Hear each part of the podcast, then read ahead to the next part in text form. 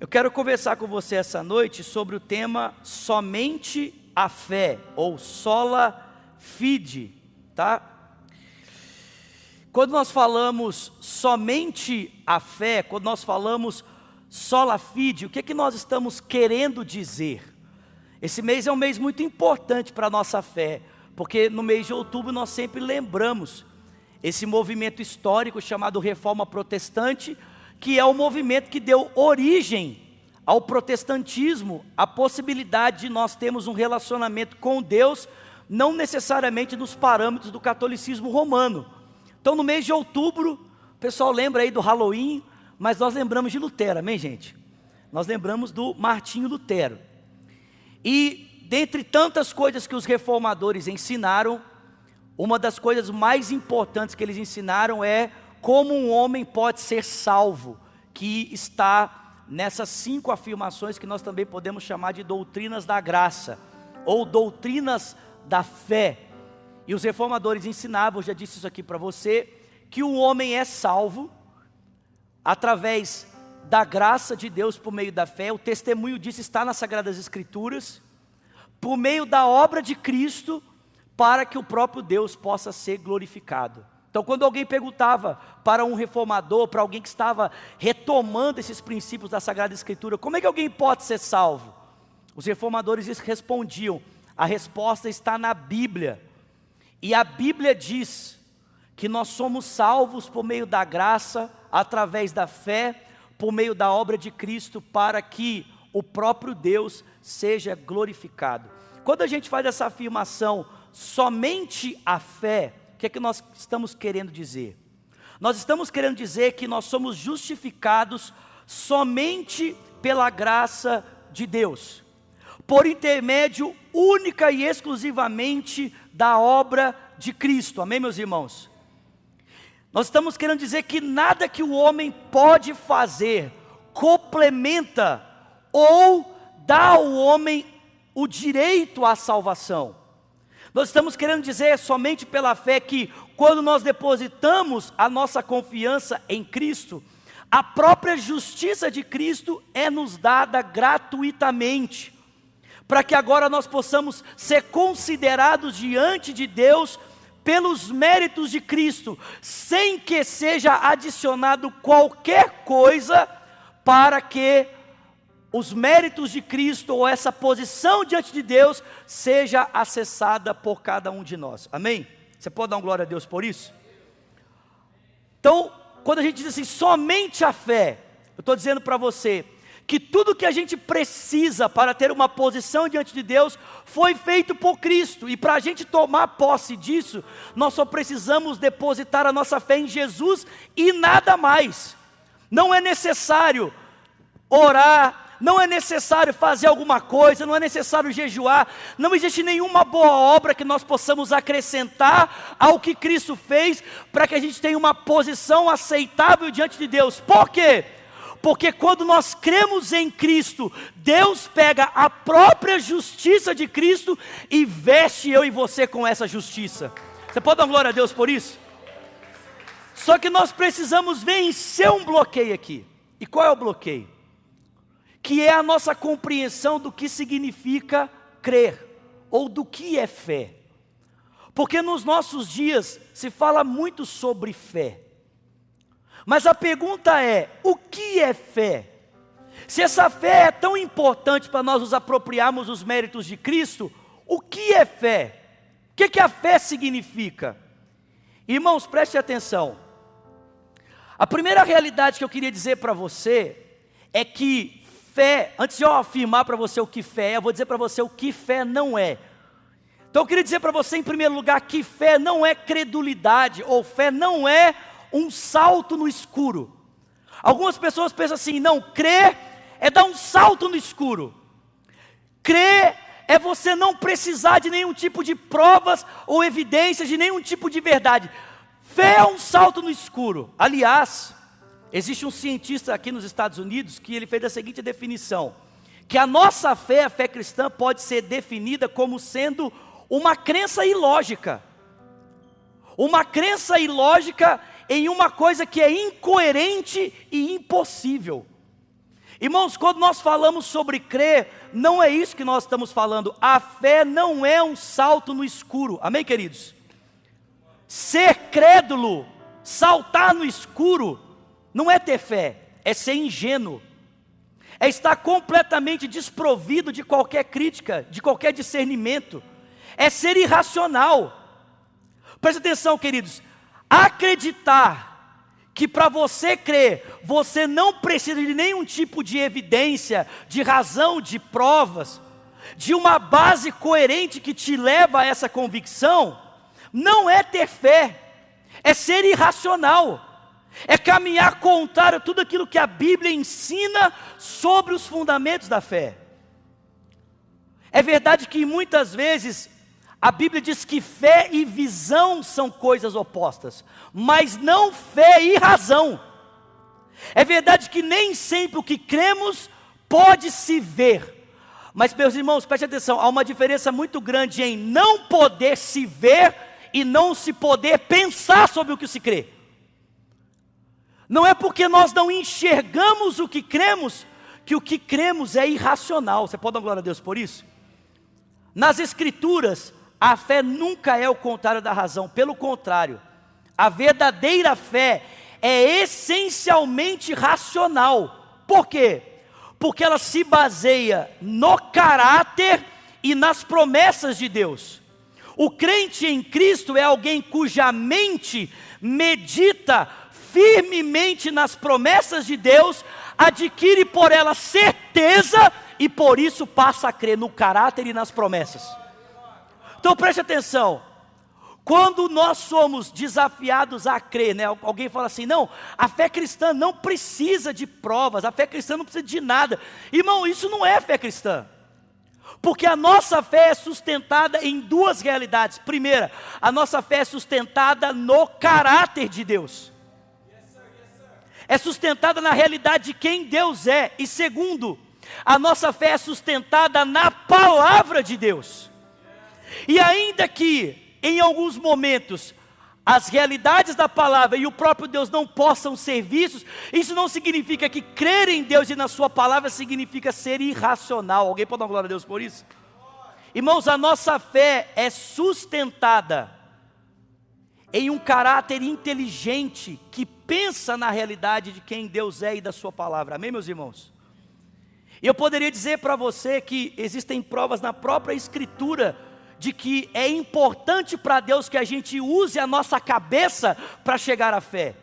Exemplo, quando você olha para a criação, quando você olha para o mundo que Deus criou, você percebe que Deus espera que o ser humano use a sua cabeça e desenvolva a sua razão para chegar à confiança, para ter um relacionamento com Deus.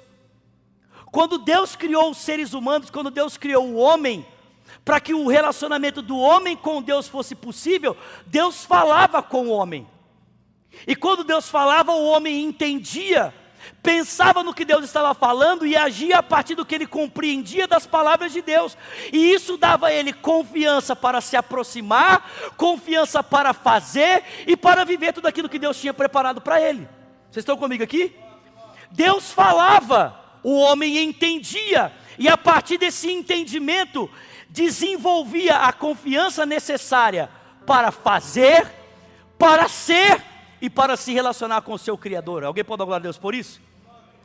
Irmãos, a gente, não, a gente não percebe apenas que a fé e a razão caminham juntos quando nós olhamos para o contexto da criação. Quando nós olhamos para a revelação de Deus, a forma como Deus se mostra para nós, a forma como Deus quer se fazer conhecido para a sua criação, isso mostra para a gente que nós precisamos usar com a nossa cabeça, que nós precisamos de pensar. Exemplo, você olha para o mundo à sua volta, você olha para a criação. Gente, só é possível fazer ciência, porque o mundo em que vivemos é um mundo que tem coerência. Nós chamamos essas coerências de leis. Então o ser humano usa a sua razão para perceber a coerência do universo e transforma essa coerência em frases científicas que ele chama de leis. Exemplo: existe a lei da gravidade, existe a lei da aerodinâmica, existe a lei da termodinâmica. Mas todas essas leis, essas coerências do universo, estão aí para provar para mim e para você que nós servimos a um Deus inteligente, um Deus que pensa, um Deus que tem criatividade e que Ele espera que na nossa relação com Ele a gente coloque o nosso cérebro para funcionar. Mas, gente, presta atenção. Deus não espera apenas que a inteligência seja usada quando a gente percebe a criação à nossa volta. Deus também deseja que a inteligência seja usada quando a gente olha para a própria palavra dele, que é uma outra forma dele de se relacionar conosco. Gente, eu não sei se vocês entendem isso, mas para Deus é tão importante que você seja racional e inteligente, que Ele deixou um livro para mim para você lermos estudarmos e a partir do estudo desse livro conhecemos mais sobre quem ele é. Gente, se Deus não tivesse interessado que a gente usasse a cabeça para chegarmos à fé, ao invés de ter deixado um livro para nós, ele teria deixado um objeto. Seria mais fácil de repente lidar com o objeto do que lidar com o livro. Mas porque o nosso Deus é inteligente, Ele faz questão de você use a cabeça para se relacionar com Ele. E você, ó, toma aqui um pequeno livro de 66 livros, né, um pequeno compêndio de 66 livros, e leia ele estude ele para que você possa me conhecer. Aliás, Jesus disse isso, né? Ele falou assim: olha, vocês estudam as Escrituras porque vocês querem achar a vida eterna? Pois bem, façam isso, estudem mesmo, porque as Escrituras testemunham de mim, e por meio de mim vocês podem encontrar a vida eterna. Vocês estão comigo aqui, gente? Na criação, nós encontramos a revelação de Deus, e para entendermos isso, a gente tem que usar a cabeça. Aliás, o Paulo diz em Romanos que os homens, os homens, só não veem o reflexo de Deus na criação, porque ao invés de usarem a sua inteligência para conhecerem a glória de Deus revelada no universo, eles preferem diminuir a capacidade de pensar e construírem ídolos na imagem de répteis, quadrúpedes e aves, preferem diminuir a capacidade do pensamento do que ter que lidar com as implicações de pensar e chegar a uma conclusão: Deus existe, agora o que eu tenho que fazer? Vocês estão comigo aqui? Mas, gente, nós não, não apenas somos desafiados no texto sagrado a usarmos a nossa cabeça para entendermos o mundo, para entendermos a revelação de Deus, para nós sermos salvos, nós temos que pensar.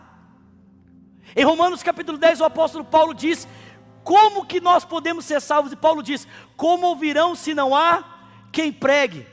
Como crerão se não ouviram? Como, como, como que eles vão chegar à convicção se ninguém lhes proclamar o Evangelho? Então percebe, para você ser salvo, você tem que ouvir uma mensagem, você tem que entender a mensagem, você tem que depositar sua fé nessa mensagem e agir a partir do entendimento que você recebeu da mensagem que você ouviu. Gente, ninguém pode ser salvo sem colocar sua cabeça para funcionar. Deus toca o seu coração, mas Deus também toca seu intelecto. Amém, queridos? Ele faz você perceber que há uma coerência no que Ele está dizendo a respeito da sua vida e que Ele tem a resposta que você precisa para que você possa ser transformado. E por último, gente, a razão é tão importante que no final de tudo, eu e você vamos, vamos ser chamados para prestar conta a partir daquilo que sabemos e a partir daquilo que fizemos. No juízo, querido, no juízo final, Deus vai colocar à prova a nossa razão. Ele vai colocar à prova as nossas lembranças, a nossa memória, o nosso conhecimento e o que nós fizemos por meio da vida que tivemos, do corpo que, do corpo que, ele nos, que Ele nos entregou.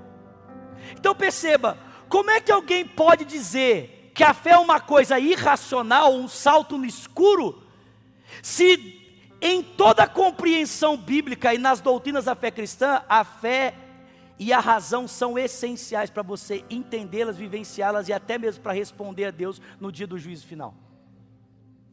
Segundo, querido, eu queria dizer para você uma outra coisa muito importante: é que a fé não é otimismo, fé não é pensamento positivo, fé não é assim, vai dar certo, vai dar certo, eu creio, vai dar certo. Isso não é fé. As pessoas estão confundindo hoje fé com positivismo. Elas pensam que fé é você ter uma, uma, uma, uma crença positiva. Aliás, hoje, a fé é tão percebida nesse modo do positivismo, que o pessoal está fazendo uma leitura do Evangelho de Jesus pela ótica dos ensinos do coach.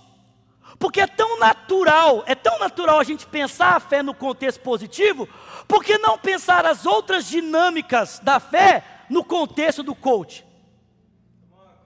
Só que, irmãos, fé não é positivismo. Pelo contrário, biblicamente falando, a fé é uma perspectiva de relacionamento. Biblicamente falando, a fé é depender de Deus. A fé é confiar em Deus. Presta atenção, a fé não é um mérito que você apresenta para Deus. Não. A fé é o atestado de tudo que te falta e que só Deus pode fazer por você o que você não daria conta de fazer sozinho. Vocês estão comigo aqui? Algumas pessoas acham que fé é mérito. Eles batem no peito e dizem: Eu tenho fé. Mas irmãos, preste atenção: a fé não é o atestado da nossa grandeza, a fé é o atestado da nossa dependência. A fé é o atestado da nossa insuficiência. A fé é o atestado da nossa pequenez. Todas as pessoas que chegaram a Jesus e Jesus disse para elas: Vai, a tua fé te curou. Não é porque elas, elas eram grandes o suficiente, não. É porque elas eram tão limitadas, dependentes e em situações impossíveis de ser resolvidas que só Ele poderia fazer algo. E elas chegaram humildemente diante dele, estendendo a mão, dizendo: Se o Senhor não fizer algo por mim, eu não tenho mais nada que eu possa fazer por mim mesmo. E Jesus estendeu a mão para aquelas pessoas, dizendo: Se você está escolhendo depender de mim para transformar a sua sua vida, então eu vou estender as minhas mãos e vou transformar a sua realidade, porque o que você não pode fazer, eu posso fazer. Tem alguém comigo aqui, gente? Fé não é pensamento positivo. Fé é dependência. Fé é entrega. Fé é, é, é, é, a confirmação de que eu não posso, mas que Deus pode. Foi, foi isso que Abraão fez. O primeiro homem a andar pela fé na Bíblia. O Senhor chamou Abraão e disse para ele: Abraão, vou fazer de você uma grande nação e tudo mais. E aí Abraão foi tentando fazer as promessas de Deus acontecerem do jeito dele. E quando ele percebeu que ele não daria conta, o texto bíblico diz que aí ele creu em Deus e isso lhe foi imputado por justiça. Quando é que Abraão creu em Deus? Abraão creu em Deus quando, depois de tudo que ele tinha tentado fazer para tentar viver a promessa de Deus na força do seu braço, tinha falhado, e ele havia percebido que não tinha uma outra forma de viver o que Deus tinha para ele, senão dependendo única e exclusivamente de Deus. Amém, queridos? Eu acho que é importante nós frisarmos aqui essa noite que fé é uma coisa tão importante para Deus, fé é uma coisa tão séria para Ele, que a Escritura afirma que a relação com Deus sempre aconteceu, sempre se deu por esse parâmetro da fé. Abre comigo um texto, por favor, em Romanos capítulo 1. Romanos capítulo 1. Tem alguém comigo aqui? Romanos 1, verso 16.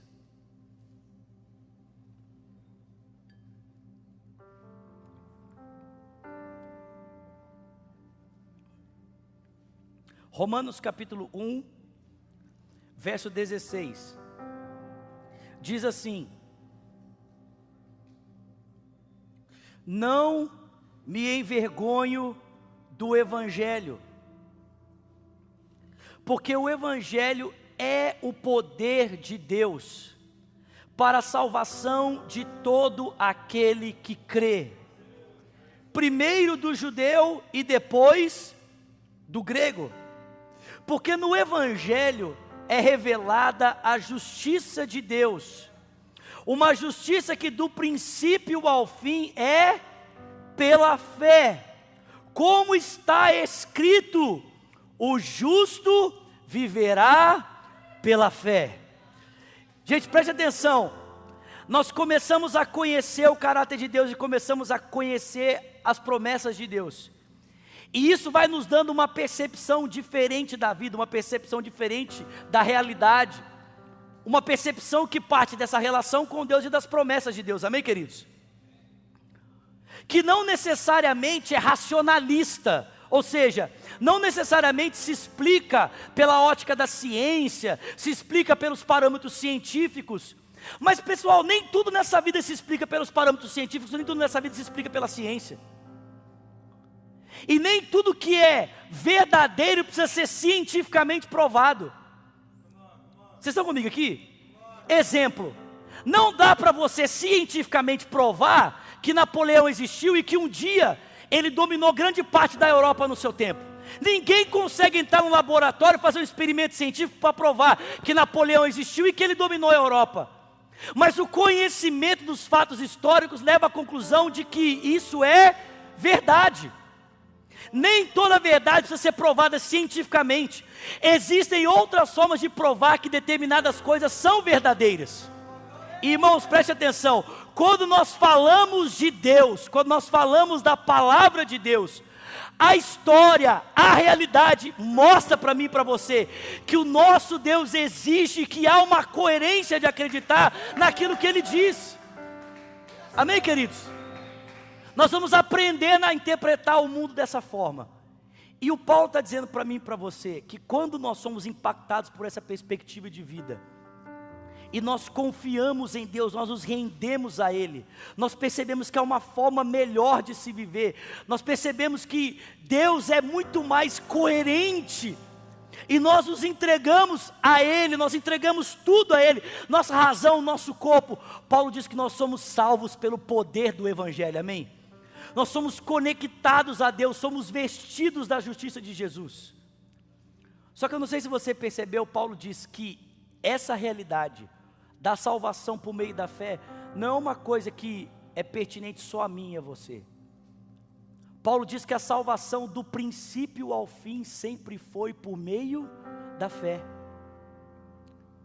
Eu não sei de onde que nós tiramos que os antigos, o pessoal do Antigo Testamento, tinha expectativa de ser salvo pela obediência da lei. Gente, Abraão nunca achou que seria salvo pela obediência da lei. Moisés nunca achou que seria salvo pela obediência da lei. Davi nunca achou que seria salvo pela obediência da lei. Pelo contrário, no Salmo 103, Davi diz: Bem-aventurado o homem a que Deus não imputa o seu pecado. Bem-aventurado o homem a que Deus, a quem Deus não vê injustiça porque Deus é misericordioso e não nos trata segundo os nossos pecados. O Davi diz no Salmo 103: como o Ocidente, como o Oriente distante do Ocidente, Ele afasta de nós os nossos pecados. Irmãos, ninguém do Antigo Testamento tinha expectativa de ser salvo por meio da lei. Por quê? Porque eles sabiam que a salvação estava por, na, na confiança, estava em crer em Deus, amém, queridos? Paulo diz isso, a salvação sempre foi por meio da fé. Aí você pode perguntar assim, ô então, para que, que a lei foi dada para essas pessoas?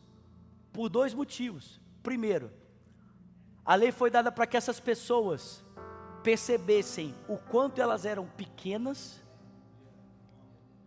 o quanto elas eram dependentes, e para que elas tivessem um parâmetro de como a vontade de Deus poderia ser cumprida de como elas poderiam se tornar um testemunho de Deus para as outras nações.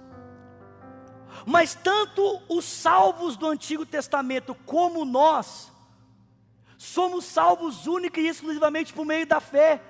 Irmãos, só que eles criam no Messias que seria enviado, e nós cremos no Messias que já veio. Eles criam no Messias que se manifestaria, e nós cremos no Messias que se manifestou. Alguém pode dar glória a Deus por isso? Quero que você abra um outro texto comigo, por favor. Efésios, Efésios capítulo 5. Oh, perdão, Efésios capítulo 2, verso 5. Desculpa, gente. Efésios 2, verso 5. Amen. Thank you, brother. Efésios 2, verso 5 diz, é, vamos ler a partir do 4, fala assim: Todavia Deus que é rico em misericórdia, Efésios 2, 4, pelo seu grande amor com que nos amou, ele nos deu vida com Cristo, quando ainda estávamos mortos nas nossas transgressões, pela graça vocês são salvos.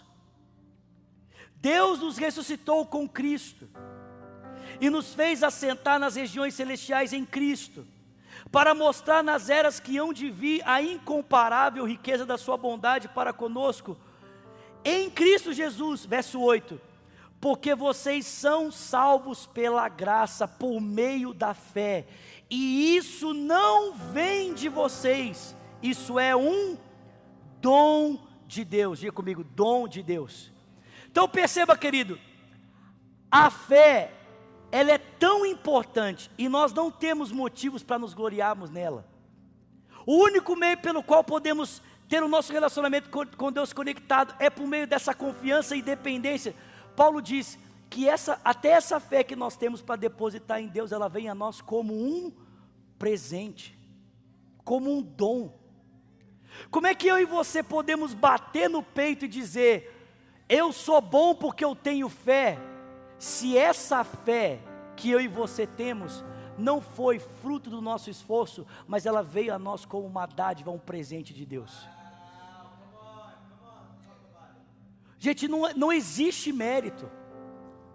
Nós somos salvos por meio dessa confiança. E essa, essa atitude de confiar, de depender, de se entregar, é o próprio Deus que deposita esse dom dentro de cada um de nós. Algumas pessoas falam assim, que precisam de uma fé, eu preciso de uma fé muito grande.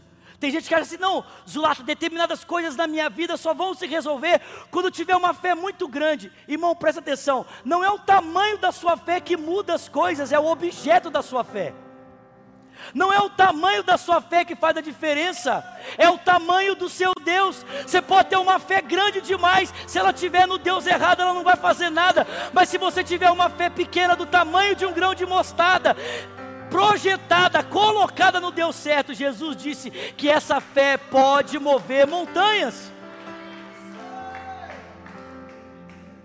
Nós precisamos confiar, nós precisamos nos entregar, nós precisamos, nos, nós precisamos depender de Deus. E caminhando aqui para o encerramento, você pode falar assim: Ok, Slot, então você está querendo dizer para mim que eu só preciso crer em Jesus e mais nada, é isso. Eu só preciso depender de Jesus e mais nada que se eu tiver uma fé sensata, baseada nas promessas de Deus, no caráter de Deus, usei a minha cabeça para pensar, né? não dei um salto no escuro, eu creio em Deus, né? sem, sem ter coerência, sem ter entendimento. Você está querendo dizer para mim que se eu não for positivista, mas eu entender que eu preciso depender de Deus, é só isso que eu preciso para ser salvo? Sim. Você está querendo dizer para mim que eu não preciso orar, que eu não preciso ler a Bíblia, que eu não preciso dar dízimo e oferta, que eu não preciso vir na igreja? É isso que está querendo dizer? Sim, é isso que eu estou dizendo para você. Tudo que você precisa para ser salvo é crer em Deus. Vocês estão comigo aqui? Você não precisa de mais nada. Não é a sua fé mais oração, não é a sua fé mais a leitura bíblica, não é a sua fé mais vir na igreja, não é a sua fé mais jejum, não é a sua fé mais estudo bíblico, é a sua fé em Jesus e ponto final, acabou. Amém?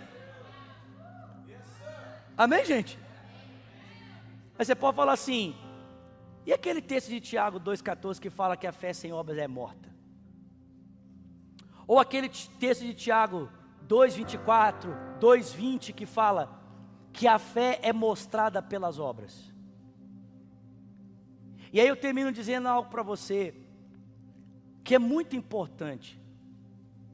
Pessoal, nós não fazemos as coisas que fazemos para ser salvos.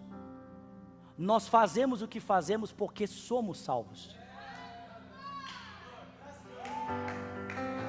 Você, presta atenção, você não ora para ser salvo.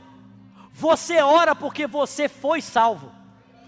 Você não lê a Bíblia para ser salvo. Você lê a Bíblia porque você foi salvo. Você não jejua para ser salvo, você jejua porque você foi salvo. Escute isso aqui. Quando o Tiago fala que a nossa fé sem obras é morta, ele está querendo dizer o seguinte: é que a nossa fé é evidenciada pela vida que a gente vive. A vida que a gente vive mostra se a nossa fé é verdadeira ou se a nossa fé é uma grande mentira. Porque, meus irmãos, preste atenção: se eu digo que tenho fé em Deus, uma fé coerente, uma fé racional, uma fé pautada no caráter de Deus, não emocionalismo barato, não salto no escuro. Se eu digo que eu creio em Deus, que eu creio nas promessas de Deus, e, e, e não, e, e, não tem assim, né, esse sentimento positivo de fé, mas uma fé coerente, pautada na Escritura, pautada no entendimento do caráter de Deus. Mas essa fé não me leva a uma mudança de vida, tem alguma coisa errada com essa fé.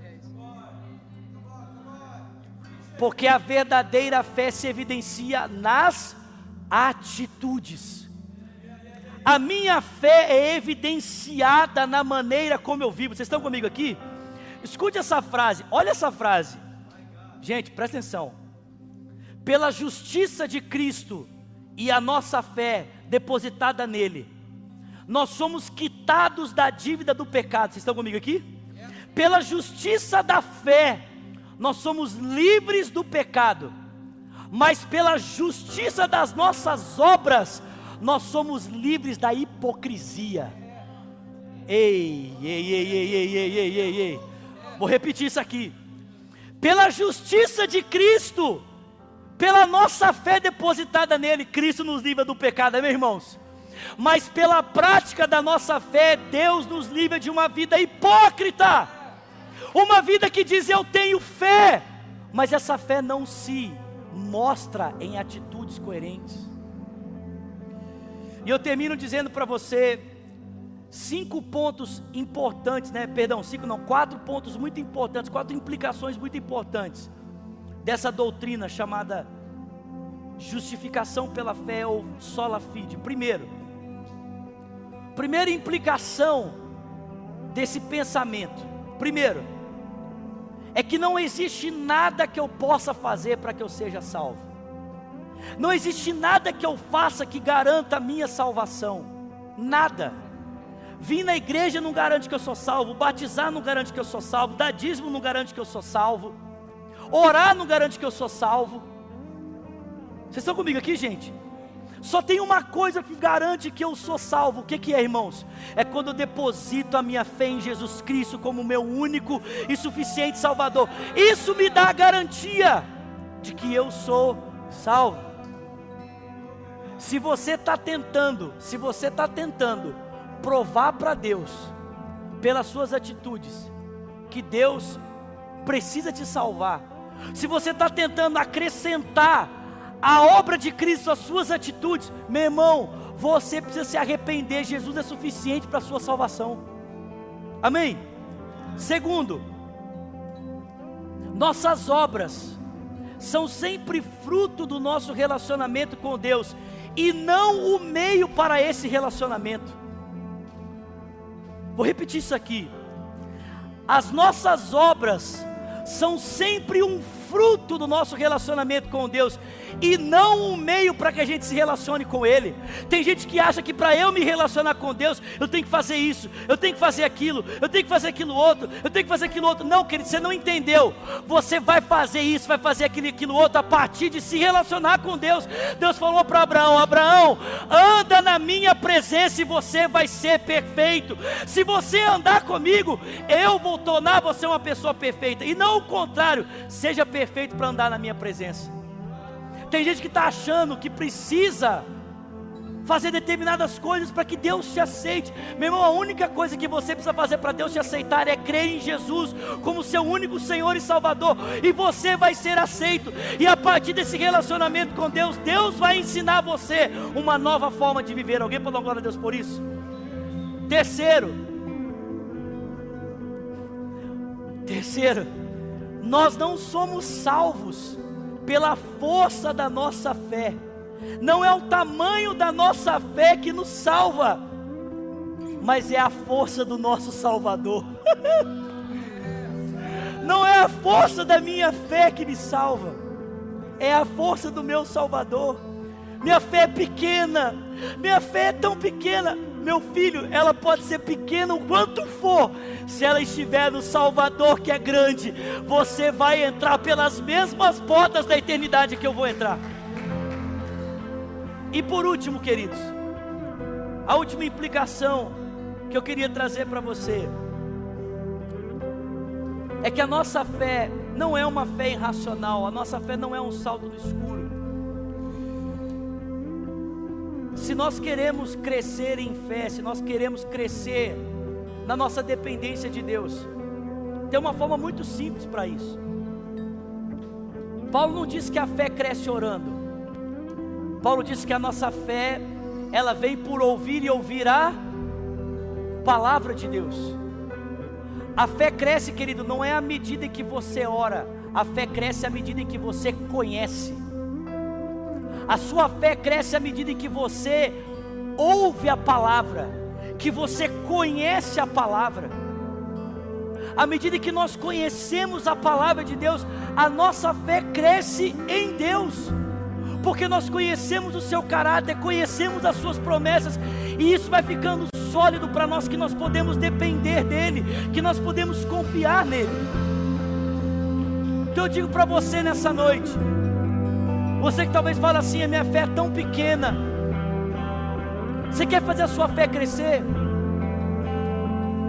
Leia as escrituras, estude as escrituras. Aprenda a trazer constância para a sua fé. E a sua fé vai se tornar tão forte quanto a dedicação que você tem em ler e entender e conhecer as Sagradas Escrituras. Amém, meus irmãos? Você pode ficar de pé no seu lugar?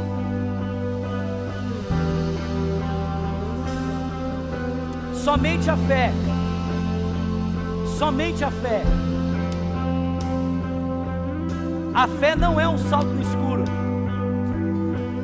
Fé não é uma coisa incoerente não é você crer naquilo que é irracional, naquilo que não tem lógica, não é isso. Fé não é você negar a racionalidade do não é você negar a racionalidade das coisas, não é você viver como uma pessoa cega. Eu escolho fechar os meus olhos para acreditar em Deus, não é isso. Pelo contrário, quanto mais os seus olhos estiverem abertos, mais você vai perceber que é possível pensar e crer. Fé não é pensamento positivo, não é bater no peito e dizer, eu creio a tal ponto que vai acontecer. Não, fé é dependência. Fé é perspectiva de relacionamento, é entrega. E essa perspectiva de relacionamento está desde o Antigo Testamento até o Novo Testamento. E essa perspectiva de relacionamento se mostra clara aonde? Nas nossas atitudes. É a nossa atitude que mostra o quanto a gente crê, se a nossa fé é verdadeira ou se é só sentimento mental, né? se é só pensamento positivo. E ela nos leva a abrir mão de qualquer tentativa de completar a obra de Cristo.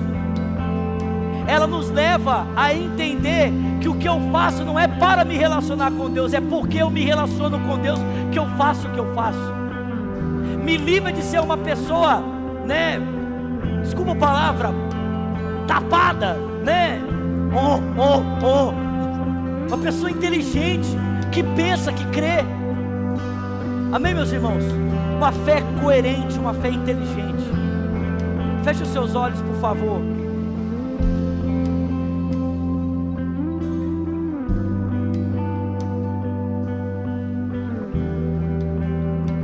Talvez você esteja aqui essa noite ou nos assistindo pela internet.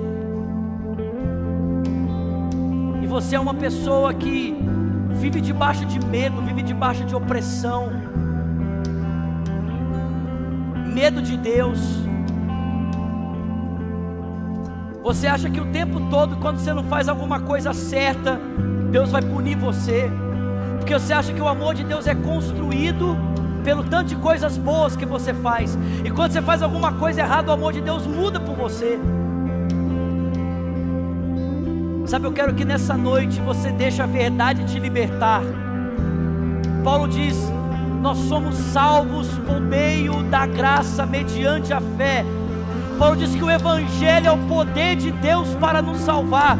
tanto o gentil quanto o judeu, porque o Evangelho diz que só há salvação em Cristo, por meio da fé, como está escrito: o justo vive pela fé, pela fé. Pai, nessa noite eu oro, para que o Senhor nos livre desse medo, esse medo de condenação, esse medo do Senhor, esse medo de acusação como se nós tivéssemos o tempo todo que tentar acrescentar algo ao sacrifício do teu filho, para o Senhor nos aceitar. O Senhor já nos aceitou em Cristo, que nós tenhamos ousadia de acreditar nisso. Se a nossa fé é fraca nesse sentido, que nós tenhamos, Pai, a coragem de abrimos a palavra, estudamos o texto sagrado, para que por meio do entendimento a nossa fé seja fortalecida e nós sejamos livres dessas cadeias de incredulidade. Não nos deixa, Pai, termos uma fé que é um salto no escuro. Não nos deixe ter, termos uma fé que é um pensamento positivo. Que nós tenhamos uma fé que é pautada no conhecimento de quem o Senhor é e da tua palavra, das tuas promessas, da obra de Cristo, para a glória do teu nome, Senhor. Faça isso nessa noite, eu te peço em nome de Jesus, com seus olhos fechados, suas duas mãos sobre o seu coração. Com seus olhos fechados, suas mãos sobre o seu coração. Eu queria que você orasse comigo dizendo: Senhor Jesus, Diga nessa noite, eu abro o meu coração e eu confesso Jesus Cristo como meu Senhor, como meu Salvador. Diga, Pai, eu entrego a minha vida, reconhecendo que Jesus é tudo o que eu preciso para ser salvo. Ore também dizendo: e eu, Senhor, que um dia andei nos teus caminhos, mas eu me desviei. Diga nessa noite, arrependido, eu volto, na certeza de que o Senhor me recebe. Com seus olhos fechados, suas mãos sobre o seu coração. Se você está aqui nesse auditório ou pela internet, você fez essa oração pela primeira vez, dizendo: Eu quero entregar a minha vida a Cristo quero depositar a minha confiança nele. Se você está pela internet, você fez essa oração pela primeira vez, você diz, eu quero voltar para Jesus hoje. Eu queria que você escrevesse aí para nós, hashtag eu volto para Cristo, ou hashtag eu entrego a minha vida a Cristo. Nós temos moderadores que estão aí pertinho de você, que querem pegar o seu nome, querem pegar os seus dados para que a gente possa ajudar você nessa caminhada possa ajudar você nessa compreensão da caminhada com Cristo Jesus.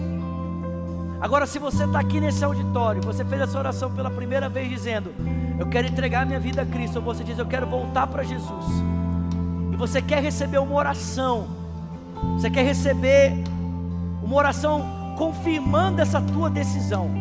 queria que você levantasse uma das tuas mãos. Eu quero conhecer você, eu quero orar por você. Existe alguém aqui que diz: Eu quero entregar minha vida a Cristo. Ou você diz: Eu quero voltar para Jesus hoje.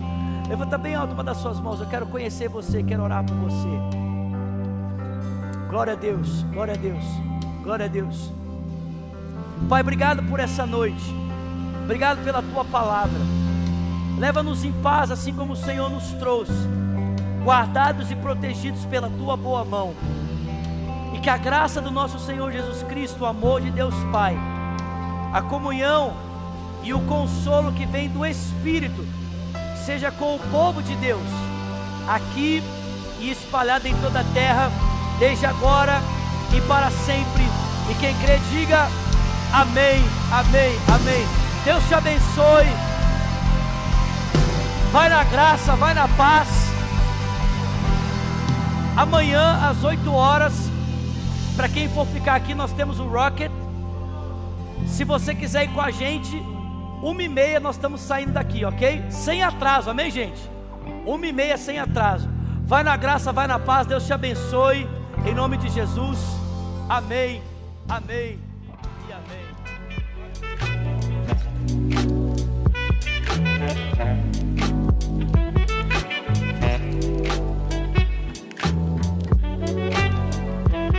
Oh.